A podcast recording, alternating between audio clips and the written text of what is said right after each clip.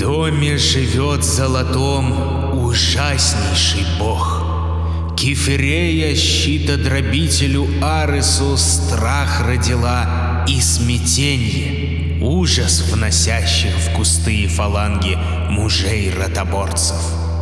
Майя, Атлантова дочь, взошла на священное ложе к Зевсу и вестникам вечных богов разрешилась Гермесом.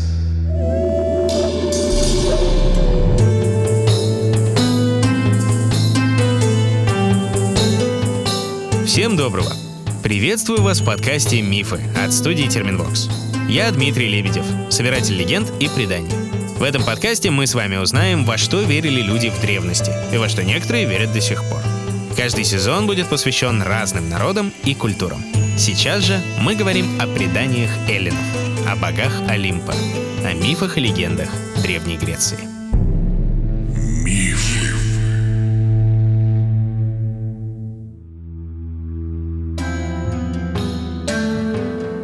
Прошлой главе мы узнали, за что смертные благодарят богиню любви Афродиту и за что подчас боятся ее даров.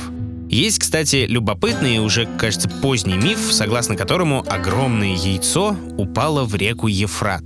На берег ее выкатили рыбы, а согрели и высидели голубки. Из этого яйца и родилась Афродита, ну или ее римская версия Венера – Собственно, поэтому рыбы стали созвездиями, а голубей те же сирийцы считали божественными созданиями и не употребляли их в пищу. А остановились мы на возлюбленных Афродиты, боги войны Аросе и посланники олимпийцев Гермесе. Давайте продолжать.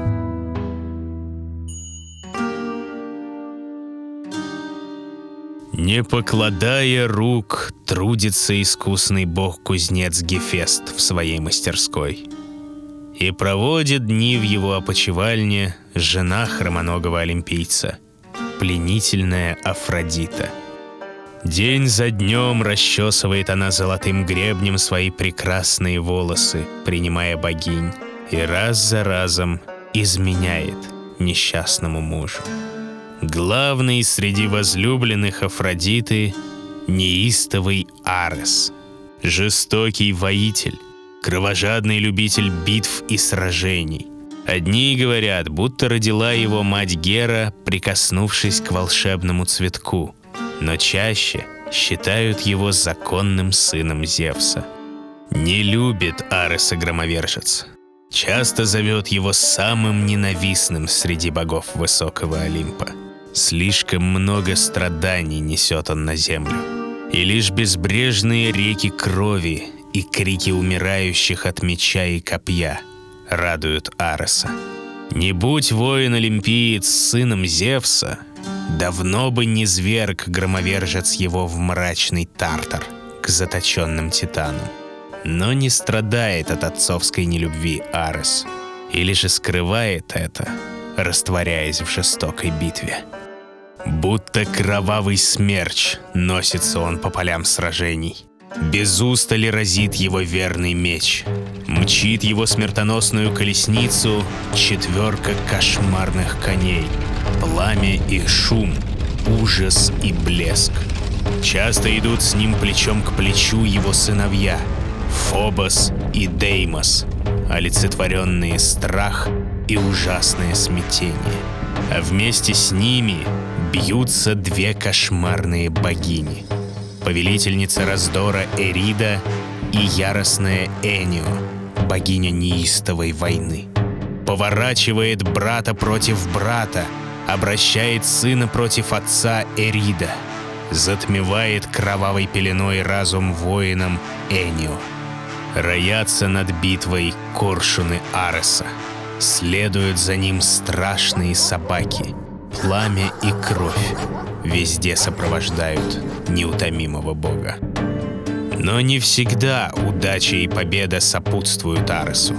Часто уступает он на поле битвы своей сестре, мудрой Афине Палладе, защитнице городов и воинов. Иной раз и смертные могут одержать верх над кровавым богом.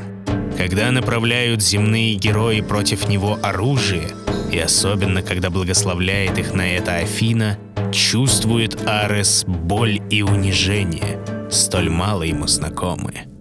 Тогда, словно побитый пес, бежит он жаловаться отцу-громовержцу. Но Зевс не внемлет его словам и лишь насмехается над заслуженным поражением, надеясь, что послужит оно уроком кровавому олимпийцу. Страшным ударом для Ареса стала его бесплодная битва у жилища Гефеста, когда хотел он освободить плененную великим кузнецом Геру и обрести желанную Афродиту. С болью смотрел он на возлюбленную богиню в руках хромоногого олимпийца. И все же нашел бог-воитель способ сойтись с Афродитой, даже заплатив за это великим позором – когда пленил его искусный кузнец вместе с неверной женой на собственном ложе. Говорят мифы, что впоследствии Арес все же соединился с возлюбленной. Ему подарила богиня любви и красоты ужасных сыновей Фобоса и Деймоса, и от него же произвела на свет эротов, покровителей разных видов любви. Еще же от их связи появилось племя воинственных амазонок – прекрасные, как мать, но жестокие, как отец. Амазонки не терпели при себе мужей, и чтобы народ их продолжал существовать, вступали они в связь с чужеземцами. Если рождался мальчик, его отсылали обратно отцу, а из девочек воспитывали новых воительниц. Кстати, древние историки предполагали, что племя амазонок было не таким уж и мифическим, несмотря на то, что они постоянно появляются в мифах с участием древнегреческих героев, ну того же Геракла или Тесея. Историк Плутарх, например, писал, что воительницы мужа-ненавистницы живут где-то на Кавказе и на побережье Каспийского моря. Другие историки селили их на землях Турции, Средней Азии и даже современной Чехии. Ну, а разные предположения о названии этого племени говорят, например, что амазонка может означать «безгрудая», либо просто чтобы отделить их от других женщин, либо подчеркнуть миф, что каждой амазонке в раннем возрасте выжигали правую грудь, чтобы было удобнее стрелять из лука. И все же нередко кровожадность и неустрашимость Ареса нужна даже богам. Рассказывает миф о том, как похитил Зевс-громовержец дочь речного бога Асопа. Безутешный отец повсюду искал любимое дитя и пришел к хитрому царю Каринфа, Сизифу. Никто во всей Ладе не мог сравниться с ним по изворотливости ума и коварству. Сизиф охотно поделился тайной с речным богом, чем навлек на себя гнев громовержца. Сам отец богов послал в Каринф мрачного Танатоса, бога смерти. Но когда крылатый предвестник гибели хотел уже свершить свое дело и собрать полагающуюся Аиду душу, Сизиф обманул Танатоса и заточил его в своем дворце. Без длани смерти люди на земле перестали умирать. Не слышно больше плача, не устраивают пышных похорон – не приносят жертв богам. Видя, что установленный им закон нарушен, разгневанный Зевс, хоть и нехотя, отправил к Сизифу нелюбимого сына Ареса. Бессилен был перед кровожадным богом войны коварный царь Каринфа, и страшный удар сразил его на повал. И все же, умирая, Сизиф упросил жену не устраивать ему похорон, и не приносить богам жертв, еще раз нарушить закон олимпийцев. Долго душа Сизифа пребывала в подземном царстве. Долго Аид и Персифона ждали положенных им даров. Наконец подозвал к себе владыка мертвых Сизифа. «Скажи мне, почему твои близкие не воздают тебе должных почестей?» И почему мне не возносятся жертвы? О, властитель душ умерших, великий Аид, равномогучий Зевесу, виной тому моя жена. Это она попрала закон твоего брата-громовержца. Но ничего, стоит тебе отпустить меня на светлую землю, и я накажу ее за столь страшное святотатство. А затем, воздав тебе почести, вернусь обратно. Не ведал мрачный Аид, что стоило только Сизифу вернуться в родной дворец, как сразу забыл он о данном обещании. В роскошных пирах проводил свою новую жизнь хитрейший из смертных, празднуя, что ему одному из земных жителей удалось вернуться из подземного царства. Гнев овладел Аидом и вновь расправил крылья неумолимый Танатос. На сей раз не поддался он коварству царя Каринфа, и душа Сизифа отправилась в царство теней. Уже навсегда.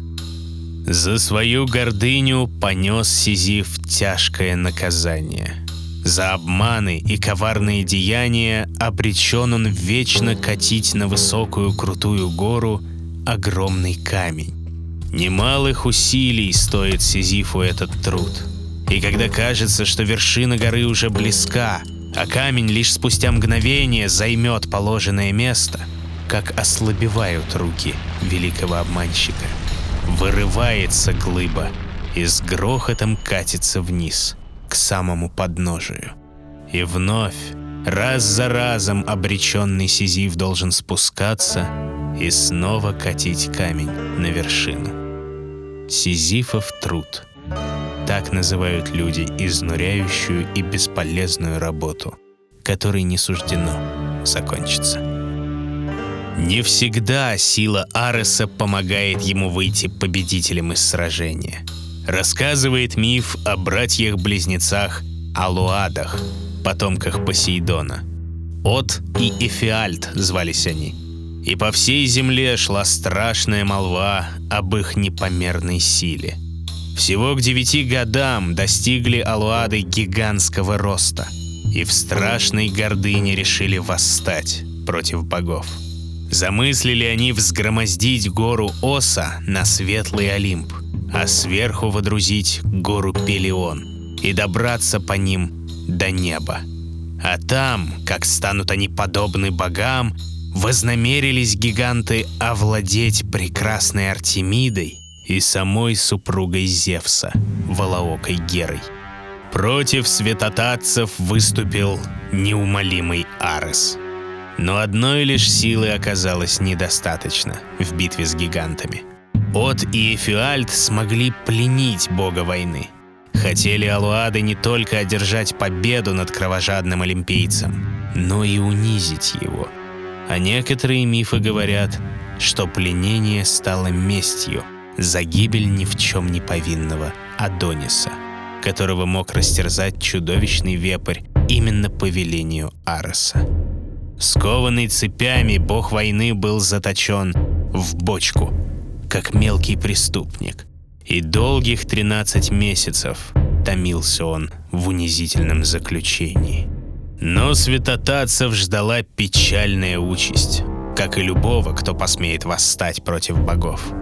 Когда От и Эфиальт уже были близки к своей цели, навстречу им вышла суровая Артемида – и рассказывает миф, что превратилась она в оленя и побежала между братьями. От и Эфиальд хотели поразить прекрасное животное, но попали друг в друга. По поводу гибели Алаадов версий прям много. Вполне банальная гласит, что ну их просто испепелили Перун и Зевса, а вот по другой их покарал Аполлон. Ну, разумеется, заступившись за сестру. Просто потому, что он не мог поступить иначе, когда гиганты схватили Артемиду и попытались ее обесчистить. В этом случае лучезарный бог либо тоже уничтожает их стрелами, либо сам пускает чудесного оленя между ними, и гиганты поражают друг друга, все так же. В любом случае, Алаадов ждала страшная кара. В подземном царстве их привязали к огромным столбам, причем не веревками, а змеями, и между ними вечно летает крикливая сова, которая не дает им ни минуты покоя. Долго томился в плену Арес, пока, наконец, не пришла к нему помощь от самих олимпийцев. Знала мачеха Алуадов, где находится бочка с закованным в цепи богом войны, и рассказала об этом Гермесу. В миг вестник богов нашел брата и даровал ему долгожданную свободу. А бочку Зевс поместил на небо в виде созвездия чаши – Быть может, чтобы еще долго помнил кровожадный олимпиец о нанесенной ему обиде. А Гермес, освободив брата, умчался вдаль по воздуху с помощью своих крылатых сандалий. Дело имеет Гермес и с людьми, и со всеми богами. Пользы кому-либо мало дает, но морочит усердно смертных людей племена, укрываемый черную ночью. Никто из богов Олимпа не трудится усердней, чем легконогий Гермес. Покровительствует он пастухам, следит за стадами и отарами, благословляет путешественников и глашатаев, ведь и сам он много странствует и приносит вести, как добрые, так и злые. Благоволит Гермес дипломатии и торговле, а где договоры и торг, там всегда царят воровство и ложь. И за них тоже отвечает бог Плут, бог-мошенник. Его почитают как покровителя спортивных состязаний и астрономических изысканий, и его же называют Гермес Психопомп, проводник душ. Ведь именно в его руки попадает душа умершего, и вместе с ней легконогий бог проделывает путь от земли до подземного царства Аида. Рассказывает миф, что отец богов Зевс вновь прельстился очередной нимфой, на сей раз прекрасной Майей, дочерью Титана Атланта. Втайне от супруги ревнивой Геры уединился громовержец с Майей в одной из бесчисленных пещер Аркадии, и там же родила нимфа Гермеса. С пеленок маленький бог отличался ловкостью и изворотливостью и хитрым огоньком горели его глаза. В день своего рождения, уже к полудню, младенец Гермес выбрался из своей колыбели и дал волю еще одному из своих бесчисленных талантов – изобретательности. Около пещеры он подобрал черепаху. В ней он увидел не живое существо, а превосходный материал. Очистив панцирь от мяса, он приладил к нему коровьи кишки – и лишь легко дотронувшись до них, извлек музыку. Так была изобретена лира. Этот инструмент, как говорят мифы, он подарил самому Аполлону. Столь сильно пленен был звуками музыки лучезарный бог. Еще говорят мифы, будто Гермес изобрел вслед за лирой свирель и тоже решил преподнести ее Аполлону. Но уже не за просто так – в обмен светлый Феб научил Гермеса гадать на камешках и преподнес ему волшебный золотой жезл. Керикионом звали этот жезл греки, а римляне дали ему имя Кадуцей, что значит «крылатый змей». Две змеи обвивают его снизу доверху и смотрят друг другу в глаза, а навершие украшают крылья. Кадуцей навсегда стал главным атрибутом Гермеса-посланника. По нему узнавали его боги и смертные, ожидая вестей. И именно Кадуцей стал впоследствии символом торговли и коммерции. А еще обмана. Неутомимая жажда проказ и плутовства сжигала Гермеса изнутри – Едва увидев Аполлона, понял бог-обманщик, что светлый Феб пасет стадо коров, и загорелся желанием украсть их.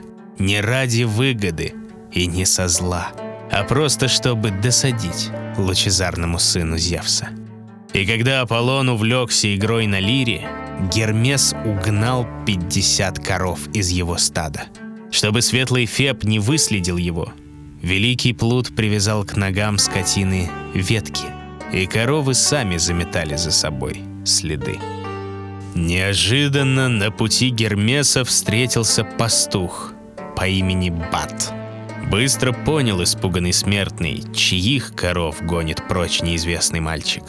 Тогда Гермес подошел к нему с деловым предложением – Старец с согнутой спиною, мотыжишь ты землю усердно, только бы вызрели лозы, вина ты получишь немало. Если и видишь, не видь, оглохни, если и слышишь.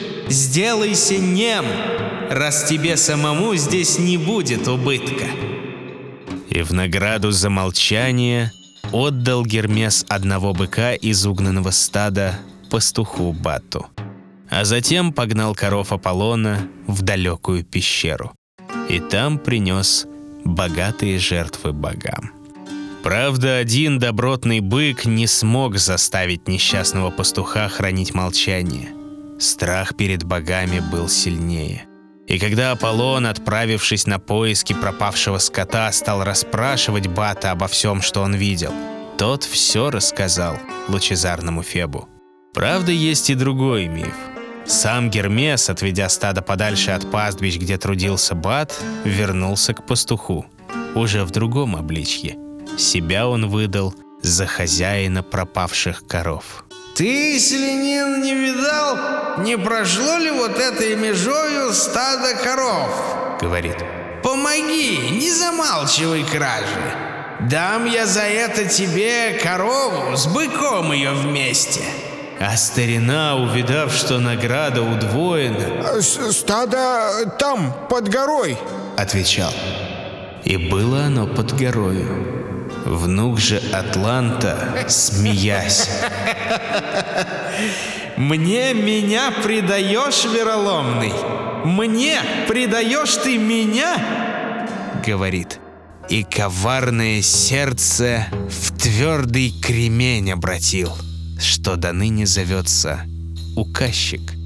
Древний позор тот лежит на камне, ни в чем не повинном. Так или иначе, Аполлон узнал правду и понял, кто виновен в исчезновении его скота. Глубоко оскорбленный отправился он к отцу богов, Зевсу. Но тот, лишь услыхав историю о младенце, который провел самого Аполлона, громко расхохотался. Позабавила его не только сама кража, но и чрезвычайная наглость юнца. За это Гермес занял положенное место на Олимпе. Неизменный помощник богам, героям и смертным, неисправимый проказник и лжец. Так же, как и кровожадный Арес, пылал Гермес любовью к прекрасной Афродите. Но богиня раз за разом отказывала ему. Тогда бог-мошенник пошел на обман и даже вовлек в него своего отца, Зевса. По велению громовержца к купающейся Афродите слетел могучий орел. Взмахнув крыльями, унесла гордая птица в когтях сандалию богини. Ничего не оставалось покровительнице любви, кроме как следовать за орлом. Долго шла она за птицей, которая будто бы манила богиню, не удаляясь, отдыхая на земле и в последний миг ускользая из рук Афродиты. Наконец, орел долетел до земель Египта, где и отдал сандалию Гермесу, который давно поджидал его там. И покровитель обмана согласился вернуть Афродите ее обувь лишь в обмен на исполнение его желания. За помощь Гермес поместил орла на небо среди созвездий, а сын Гермеса и Афродиты стал одним из эротов, и имя его сплелось из имен его родителей – Гермафродит. Был он одновременно мужчиной и женщиной. Одни мифы говорят, что Гермафродит таким родился, другие же уверяют, будто в юности отверг он ухаживание нимфы Салмакиды, и та упросила богов навеки соединить их тела вместе. Олимпийцы выполнили ее желание, и Гермафродит с Салмакидой слились в одно двуполое существо. В ужасе Гермафродит проклял источник Салмакиды, и с тех пор каждый мужчина, кто испьет из него или искупается в нем, либо станет обоеполым, либо, по меньшей мере, обретет женственность. Другой же сын Гермеса, Пан, бог-пастух. Едва появился он на свет, в ужас пришла его мать, нимфа Дриопа. Ведь ребенок родился с козлиными ногами и длинной бородой. Но Гермес ничуть не смутился. Напротив, он подхватил сына на руки и полетел к Олимпу. Едва светлые боги увидели странного младенца, как расхохотались. Всех рассмешил козлоногий пан, за что его так и назвали, ведь пан означает «все». Только пан не остался жить на Олимпе. Обитает он в тенистых лесах и высоких горах, где пасет стада и играет на свирели.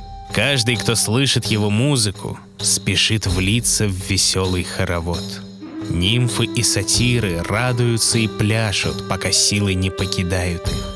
Но не только весельем знаменит пан. Если гневается бог пастухов, то может наслать на смертного тяжелый сон, что сдавливает грудь спящего.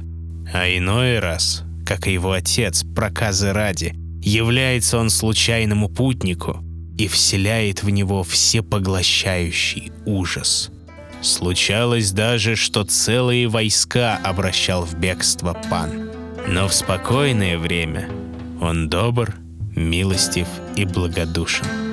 И каждый пастух возносит хвалы козлоногому богу за посылаемые им блага.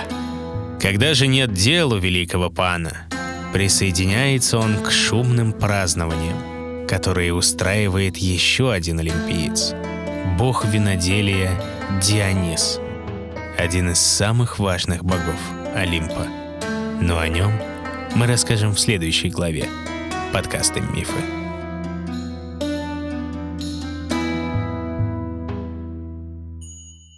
Наверное, сложно найти двух более непохожих друг на друга богов, чем Арес и Гермес. Один с огромным трудом завоевал место на Олимпе, как раз из-за своих не самых приятных качеств. Другой же, именно благодаря неприятным чертам, был успешно введен в древнегреческий пантеон и прочно там закрепился. Но если с Аресом все понятно, то история Гермеса куда более глубокая, чем может казаться на первый взгляд. Божество это невероятно древнее, и прославляется он в самых разных ипостасях, чуть ли не с темных веков. Второй сезон подкаста «Мифы» выходит эксклюзивно в ВК-музыке. А теперь доступен и на всех подкаст-площадках. Следить за новостями проекта и первыми услышать свежие главы можно в приложении и в официальном сообществе подкаста «Мифы» ВКонтакте. Переходите по ссылкам в описании и заходите на страницы подкаст-студии Терминвокс. Ставьте оценки, рекомендуйте друзьям, оставляйте отзывы и, как говорят греки, «игия киевтихия», то есть здоровье и счастье.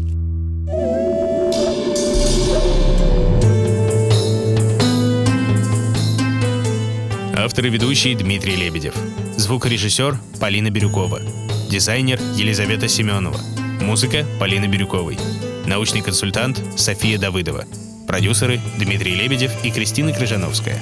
В эпизоде использованы цитаты из Теогонии Гесиода и из гомеровского гимна к Гермесу в переводе Викентия Викентьевича Вересаева, а также из Метаморфоз Овидия в переводе Сергея Васильевича Шервинского.